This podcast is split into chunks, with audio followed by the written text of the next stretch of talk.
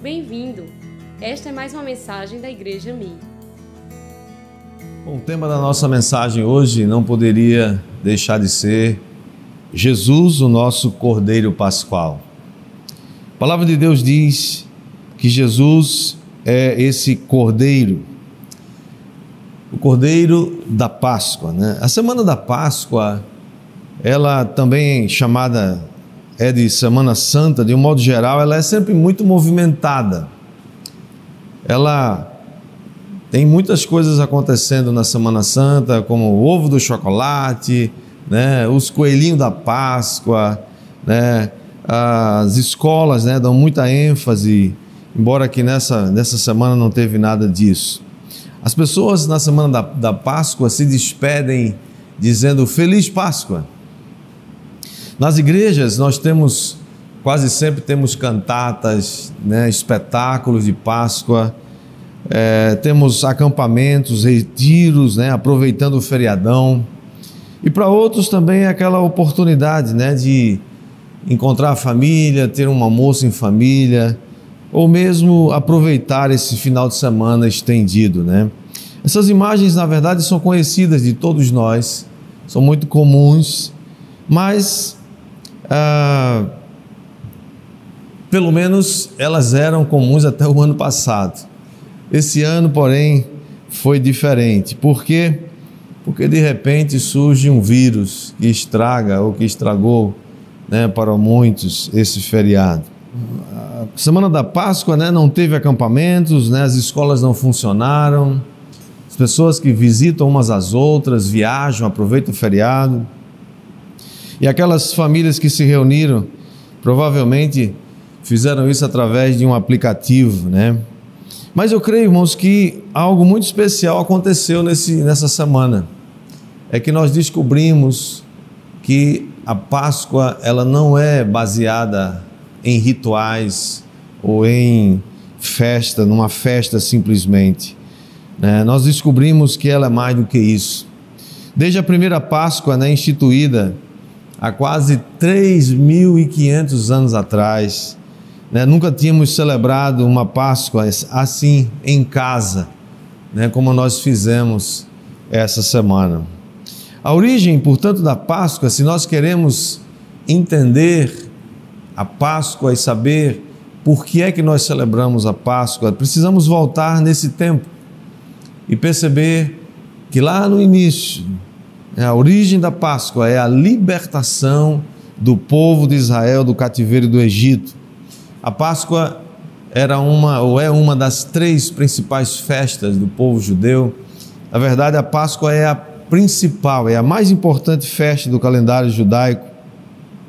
E quando Deus a instituiu através de seu servo Moisés, no capítulo 12 de Êxodo, verso 26, diz assim: Quando vossos filhos vos perguntarem que rito é este, respondereis: É o sacrifício da Páscoa ao Senhor, que passou por cima das casas dos filhos de Israel no Egito, quando feriu os egípcios e livrou as nossas casas. Páscoa, portanto, é uma a origem da Páscoa ela vem de uma palavra hebraica chamada Pessa, que é oriundo de um verbo que significa passar por cima, no sentido de poupar, de passar para o outro lado. Deus simplesmente passou por cima das casas dos israelitas, lá no Egito, naquela noite fatídica para todos os egípcios, que ao mesmo tempo as casas dos, dos israelitas foram poupadas, mas todas as casas dos egípcios foram atingidas e todos os primogênitos dali é, morreram. Páscoa, portanto, irmãos, é a história da redenção. Aliás, esse é o tema que nós damos ao nosso espetáculo de Páscoa, que esse ano foi adiado. Ainda não sabemos para que data, mas vamos fazê-lo sim, em breve. Esse é o tema, esse é o título da nossa, do nosso espetáculo, a Páscoa é a história da redenção. Ela conta a nossa história, a história da redenção. E quando a gente analisa, né, a, a, desde a primeira Páscoa até Cristo, nós vemos que a primeira Páscoa e todas as Páscoas estavam fazendo a mesma coisa, dizendo a mesma coisa. Um dia haverá de aparecer um cordeiro perfeito que vai cumprir todas as exigências do cordeiro pascual. Portanto, quando você olha para o sacrifício da Páscoa, você vê que ele precisava ter um cordeiro. Esse cordeiro precisava é, ser avaliado por alguém, e não é sem razão que João Batista, quando vê Jesus, ele olha para Jesus e diz: Eis o Cordeiro de Deus que tira o pecado do mundo. João Batista era um levita. Todos os animais, para antes de serem sacrificados, oferecidos, tinham que ser avaliados por um levita, um sacerdote. Mas também o cordeiro tinha que ser sem defeito. Essa era uma outra característica do cordeiro da Páscoa. Jesus foi cuidadosamente, foi o tempo todo observado. Ele foi atacado, ele foi testado, ele foi provado, ele foi né, provocado pelos, pelos uh, escribas, pelos fariseus, mas ele era 100% uh, eh, justo, uh, correto, nele não havia pecado. E o próprio Pilatos, o governador romano, quando Jesus esteve diante dele para ser julgado, o próprio Pilatos, né, o governador romano, disse: Esse homem não tem crime nele, não acham nele crime nenhum. Está lá em João 19, 6. Também na semana da Páscoa é celebrada a festa dos pães asmos, durante sete dias. Portanto, durante esse tempo, durante a semana, não podia haver fermento nas casas, era uma exigência das festas ou da festa dos pães asmos. Na Bíblia Sagrada, fermento significa pecado. Jesus fala alguma vez sobre isso com seus discípulos quando fala, olha, tenham cuidado do fermento, né, dos fariseus. Jesus era 100% homem, mas ele era perfeito. Jesus era um homem sem defeito, sem pecado. Por isso ele se torna o perfeito sacrifício exigido por Deus para a salvação do homem. Uma outra característica é que o Cordeiro Pascal, ele deveria ser sacrificado ao pôr do sol, a parte da tarde, a tardinha. Essa foi mais ou menos a hora que Jesus morreu, por volta das três horas da tarde, quando ele inclinou sua cabeça e expirou, Mateus 27, 45. Sobre o Cordeiro da Páscoa também havia uma exigência de que nenhum dos seus ossos deveria ser quebrado.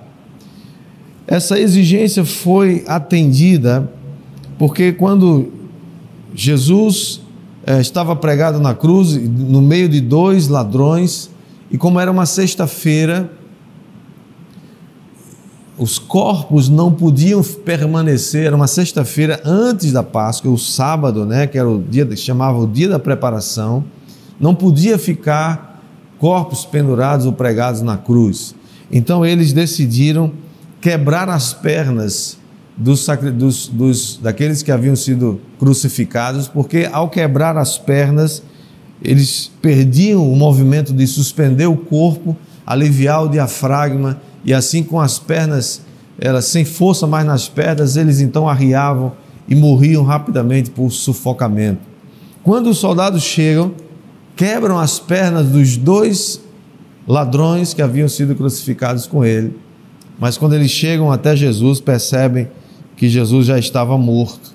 Então eles não quebraram suas pernas, apenas um dos soldados vazou com uma lança do lado de Jesus e logo saiu sangue e água, constatando que Jesus já estava morto. Portanto, essa foi mais uma, né, mais um cumprimento das Escrituras, quando diz ah, lá em Êxodo capítulo 12, é versículo 46 e João 19, 33, diz que nenhum dos seus ossos foi quebrado. E uma última característica era que o elemento mais importante da Páscoa era o sangue. O sangue desempenhava um poder, desempenhava um papel muito forte. No Egito, o sangue deveria ser passado nas ombreiras e nas vergas das portas como uma, uma marca, uma marca que haveria de, de mostrar para o anjo da destruição, quando passasse a meia-noite, que aquela casa estava guardada, estava protegida pelo sangue do Cordeiro. Da mesma forma, a nossa redenção está no precioso sangue de Jesus, como diz texto de 1 Pedro 1,18. Portanto, algumas coisas que eu queria só compartilhar com você, para a gente compreender o que a Páscoa significa para nós hoje. É que, em primeiro lugar, a Páscoa é um testemunho da manifestação da misericórdia e da fidelidade de Deus em cumprir suas promessas. A Páscoa, ela revela o Cordeiro de Deus que tira o pecado do mundo.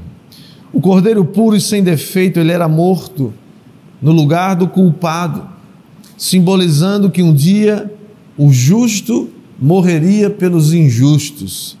Aquele que não tinha pecado morreria pelos pecadores, a fim de que eles sejam salvos. Deus provou a partir daquela primeira Páscoa, que ele cumpre as suas promessas. Quando José do Egito ainda ah, estava vivo, eh, perto da sua morte, e eles, ah, ele chamou seus irmãos e disse: Olha, eu vou morrer em breve, mas Deus certamente visitará vocês e fará com que vocês saiam dessa terra para ir à terra que jurou dar a Abraão, a Isaac e a Jacó. Lá, está lá em Gênesis 50, 24. Mais de 300 anos depois, essa promessa, essa profecia né, de José se cumpre quando o povo de Israel sai da terra do Egito, diz que eles levaram consigo os ossos de José, porque ele disse: Eu quero que os meus ossos sejam é, enterrados na terra da promessa.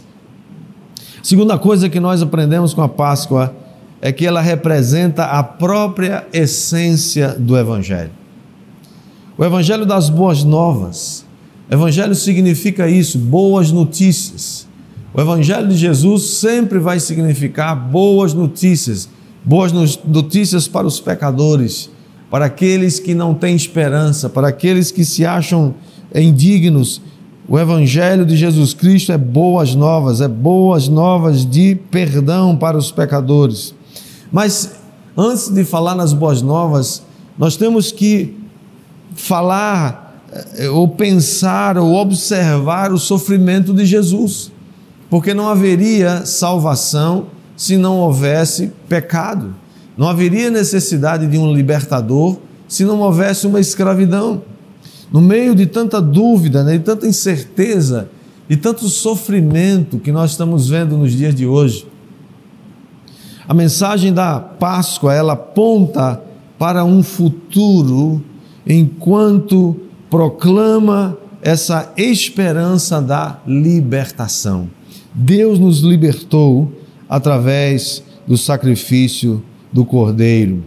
Nós podemos estar, às vezes, como agora, num momento como esse, de, de dúvida, de incerteza, alguns estão desorientados, outros estão abatidos, outros estão é, perdendo a, a, fé, a esperança, alguns estão ah, amedrontados, né, contabilizando perdas, outros estão já ah, anotando sonhos né, que foram adiados ou que foram desfeitos, expectativas frustradas. Em, tu, em meio a tudo isso, nós podemos dizer que a Páscoa se apresenta como um raio de esperança, um sopro de esperança para todos nós. A Páscoa, portanto, é uma afirmação, uma ousada, uma poderosa afirmação de que este não é o fim da história. O mundo não vai acabar com o coronavírus, o mundo não vai ser destruído por causa do coronavírus. Essa é uma Páscoa é uma uma trombeta que toca dizendo que haverá um dia de consolo, haverá um dia de paz para todos aqueles que esperam no Senhor. Terceiro lugar que nós aprendemos com a Páscoa é que a Páscoa também representa a obra redentora de Jesus Cristo. O sangue que era colocado nas ombreiras das portas era a senha, era a marca, era aquilo que identificava a casa dos israelitas. E o anjo da destruição, que haveria de passar à meia-noite, ao ver a marca, ele passaria por cima, ou seja, ele pouparia aquela casa sem entrar ali e matar o primogênito. Cada casa, portanto, deveria preparar o cordeiro, deveria preparar a sua refeição pascual. Todas as casas, eles deveriam fazer isso em casa. A única exceção era para aquelas famílias muito pequenas que elas poderiam se juntar a uma outra família menor e assim eles poderiam dividir o cordeiro. Mas havia uma uma instrução específica a respeito daquela primeira Páscoa. E era o seguinte: eles deveriam comer a Páscoa apressadamente. Eles deveriam comer a Páscoa de lombos cingidos, ou seja, estavam prontos para sair de casa, estavam com a roupa apropriada para sair. Né? Naquela época eles usavam aquelas roupas mais folgadas e eles cingidos significa eles amarravam aqui alguma coisa, estavam prontos para sair e deveriam estar calçados, os pés deveriam estar calçados e cajado na mão, porque eles deveriam estar prontos para deixar o Egito a qualquer momento. Era a prontidão de alguém que está que está ali disponível, está pronto, está aguardando somente um chamado, somente um, um convite, somente um toque para sair ou para partir. Eles estavam, portanto, em casa, cada família estava na sua casa, debaixo da proteção do sangue, se alimentando do cordeiro enquanto esperavam pela ordem de partida. Irmãos, isso significa que o sangue de Jesus hoje, Cordeiro Pascual, está disponível para todos nós. Mas sabe de uma coisa? Esse sangue está disponível, o poder do sangue, o poder da, da palavra de Deus, o poder da salvação, o poder do perdão, o poder da libertação está disponível para todos nós. Mas muitos não querem. Imagine que naquela noite Moisés dá essa ordem para todas as casas, todas as pessoas ficarem dentro de casa. Você já ouviu essa, essa frase aí já faz tempo, né? Todo mundo dizendo: fica em casa, fica em casa. Pois é, naquela noite, só naquela noite, Moisés disse para as famílias: fiquem em casa, não saiam de casa e marquem o sangue na porta da, da sua, da, nas, nas ombreiras da sua porta. Você sabe que, se você ler o, o início do, cap, do livro de Êxodo, você vai ver as, as, todas as dez pragas que Deus libera sobre os filhos, é, sobre o Egito. As nove pragas, pragas primeiras todas elas foram liberadas por Deus, mas na, daquelas nove, a proteção dos filhos de Israel foi automática. Os filhos de Israel habitavam numa região, numa terra chamada Terra de Gozen, e todas as pragas acometeram toda a terra do Egito, mas a terra de Gozen estava protegida. Deus disse: não vai haver nenhuma praga no meio do povo. Mas nessa décima praga era diferente. Moisés disse: Olha, para que vocês se beneficiem dessa proteção, vocês precisam tomar do sangue do cordeiro, passar nas portas, porque essa vai ser a marca que o anjo da destruição vai respeitar. Se algum dos filhos de Israel dissesse: Ah, acho que não é isso, não, acho que está tudo bem, a gente vai ficar aqui. Até todas as vezes a gente foi livre então essa vai ser, não vai ser diferente. Acho que Moisés está errado. O que, que teria acontecido com o primogênito de uma casa se aquela noite eles não tivessem acreditado ou recebido do sangue na sua casa? Teriam morrido. Assim também é para nós hoje. As pessoas dizem, mas por que, que Deus não, não muda as coisas? Por que Deus permite um vírus desse se espalhar? Como Deus permite que hajam tragédias? Como Deus permite que haja tanta confusão, tanta, tanta dor, sofrimento. Pois é, o sangue de Jesus está disponível. O poder do sangue está disponível. O poder do seu perdão está disponível. O poder da salvação está disponível. Mas as pessoas não querem pegar do sangue e passar na porta das suas casas. Elas querem que tudo seja natural.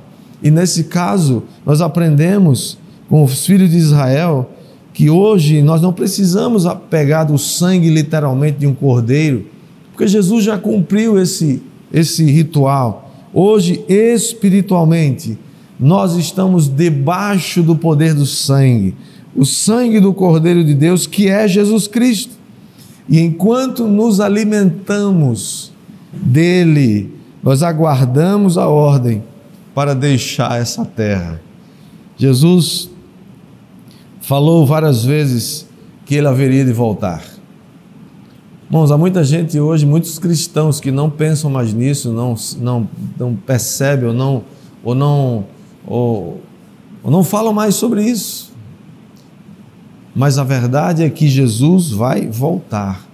Quando ele estava nessa semana da Páscoa, dias que antecederam a sua morte na sexta-feira, ele fala para os seus discípulos e diz, consolando-os, capítulo 14 de João, ele diz: Não se turbe o vosso coração, creio em Deus, creio também em mim, porque na casa de meu pai há muitas moradas, se não fosse assim, eu vos teria dito, pois eu vou preparar-vos lugar. E, e quando eu for e vos preparar lugar, voltarei para vocês e vos levarei para mim mesmo, para que onde eu esteja, estejais vós também. Jesus prometeu, ele disse: vigiem, vigiai e orai, porque vocês não sabem o dia e nem a hora. A Páscoa está nos ensinando que nós devemos não só tomar essa ceia, não só fazer a ceia da Páscoa, mas todas as ceias, todos os, todos os momentos que a gente possa estar juntos, a gente possa é, nos alimentar de Jesus enquanto aguardamos a sua ordem de deixar essa terra. Por isso que a exigência da primeira Páscoa é comam apressadamente, cajado na mão, lombos cingidos, sandálias nos pés. Nós podemos deixar esse planeta a qualquer momento. As últimas palavras do Senhor Jesus Cristo na Bíblia Sagrada estão lá em Apocalipse, capítulo 22, o verso 30, que ele diz assim: Certamente eu venho sem demora. Já faz dois mil anos, quase dois mil anos que ele disse isso, mas ele certamente vem e ele não vai demorar. Enquanto ele falava, Jesus falava para os seus discípulos, ele disse certa vez em Lucas 12, 37, ele diz: Bem-aventurados aqueles, aqueles servos a quem o Senhor, quando vier, encontrar vigilantes em verdade lhes digo que ele há de cingir-se, dar-lhes lugar à mesa e aproximando-se os servirá. Quer ele venha à meia-noite ou de madrugada. Bem-aventurados serão eles se os encontrar vigilantes. A Páscoa, irmãos, deu início à destruição de Faraó e de todos os seus exércitos quando eles foram afundados no meio do mar. Lembra da história, né? Depois que eles deixam, Faraó diz: Não, sai daqui, sai, desaparece, vocês vão matar a gente, vai acabar com o Egito. Então o povo apertou, expulsou os, os, os, os israelitas da, do Egito, deram muitas coisas, né? A Bíblia diz que os israelitas despojaram os egípcios com ouro, com prata, eles deram, e sai daqui, vão embora. Mas logo depois, Faraó se arrepende e, reúne o seu exército, vai atrás para trazer de volta os israelitas, porque era uma força de trabalho muito grande, imagina quase 3 milhões de pessoas, 600 mil homens. E ali foi, o, foi a, a destruição completa dele, porque os egípcios, todos eles foram afundados no mar. Da mesma forma, da mesma maneira, a volta de Jesus vai desencadear a queda de todo esse sistema mundial como você o conhece hoje.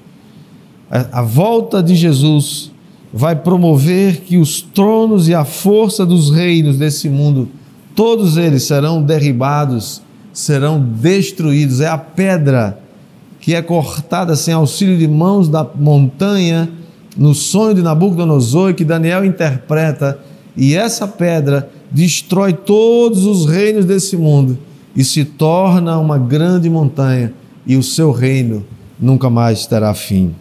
Nós vamos participar hoje, daqui a pouco, novamente da, da ceia do Senhor. Privilégio a gente tem de participar da mesa do Senhor. Mas hoje nós vamos fazer algo diferente. Você vai participar dessa ceia com uma expectativa diferente. Essa pode ser a última ceia que fazemos nesse mundo.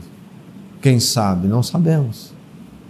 Mas a nossa expectativa é de que nós precisamos estar prontos. Prontos como os israelitas estavam naquela noite. Estavam prontos para comer aquela ceia apressadamente, cingidos, um cajado na mão e prontos para sair. Estamos conscientes dos sofrimentos de Cristo enquanto nós aguardamos a bendita esperança. E eu creio, queridos, que a única resposta né, que nós, como, cordeiro, como noiva do Cordeiro, uma noiva de Cristo, a única resposta que nós podemos dar é exatamente a última parte do texto de Apocalipse 22, 20, que a igreja diz: Amém, ora vem, Senhor Jesus. Você está pronto para dizer isso para o Senhor? Ora vem, Maranata, ora vem, Senhor Jesus. Eu creio, amados, que essa deve ser uma esperança. Nós não podemos nos acostumar né, em reduzir a expectativa do reino de Deus apenas para essa vida apenas para sermos felizes ou sermos termos uma vida vitoriosa. Eu creio que essa é a vontade de Deus, sim, mas nós não podemos só esperar por essa vida. Nós precisamos esperar que há uma redenção. Cristo vai voltar e ele vai voltar para buscar a sua igreja. Que o Senhor abençoe a sua vida, que o Senhor abençoe sua casa. Você agora você está aí na sua casa onde você está presente com seus familiares. Foi assim naquela primeira Páscoa. Estávamos todos juntos, as famílias estavam ali juntas e elas estavam é, debaixo de uma promessa. O sangue protegia do mal que viria sobre todas as casas do Egito, mas dentro de casa eles estavam se alimentando do cordeiro. Que tempo precioso, não só essa semana, mas essa quarentena, para você se alimentar do Cordeiro, comer e beber do Cordeiro Pascual.